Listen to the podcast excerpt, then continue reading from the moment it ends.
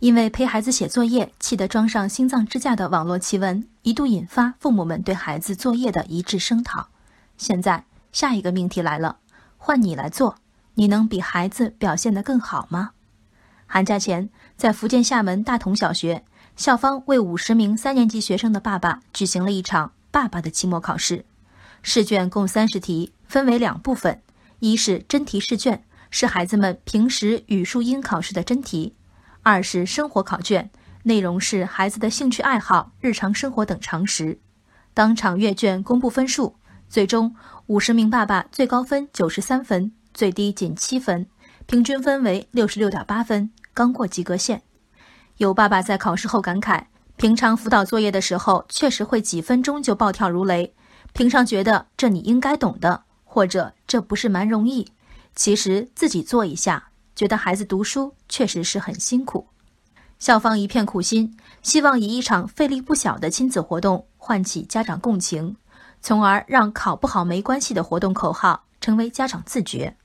问题是，考不好到底有没有关系？考不好之所以没关系，是不是因为试卷太难，爸爸也只能考七分儿？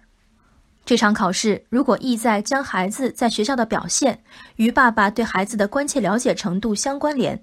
对于家庭分工的合理化乃至亲子关系的改善，无疑有着积极意义。如果以家长对知识点的掌握不佳来解释孩子在考场的蹩脚表现，这与龙生龙，凤生凤的论调又有什么本质区别？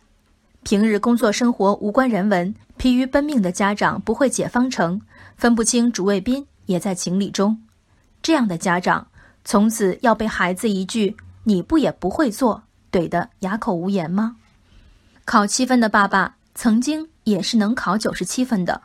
如果他从没考出过九十七分，那他也正在尽自己的能力为孩子创造考出九十七分的可能。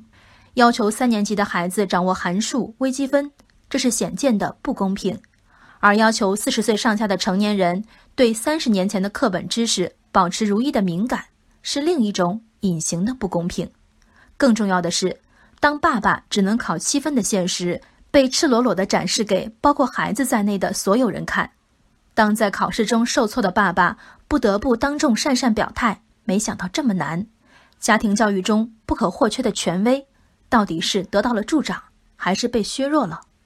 爸爸的白卷不能说明考试的难度。孩子和爸爸从来不该以这样的方式被横向比较。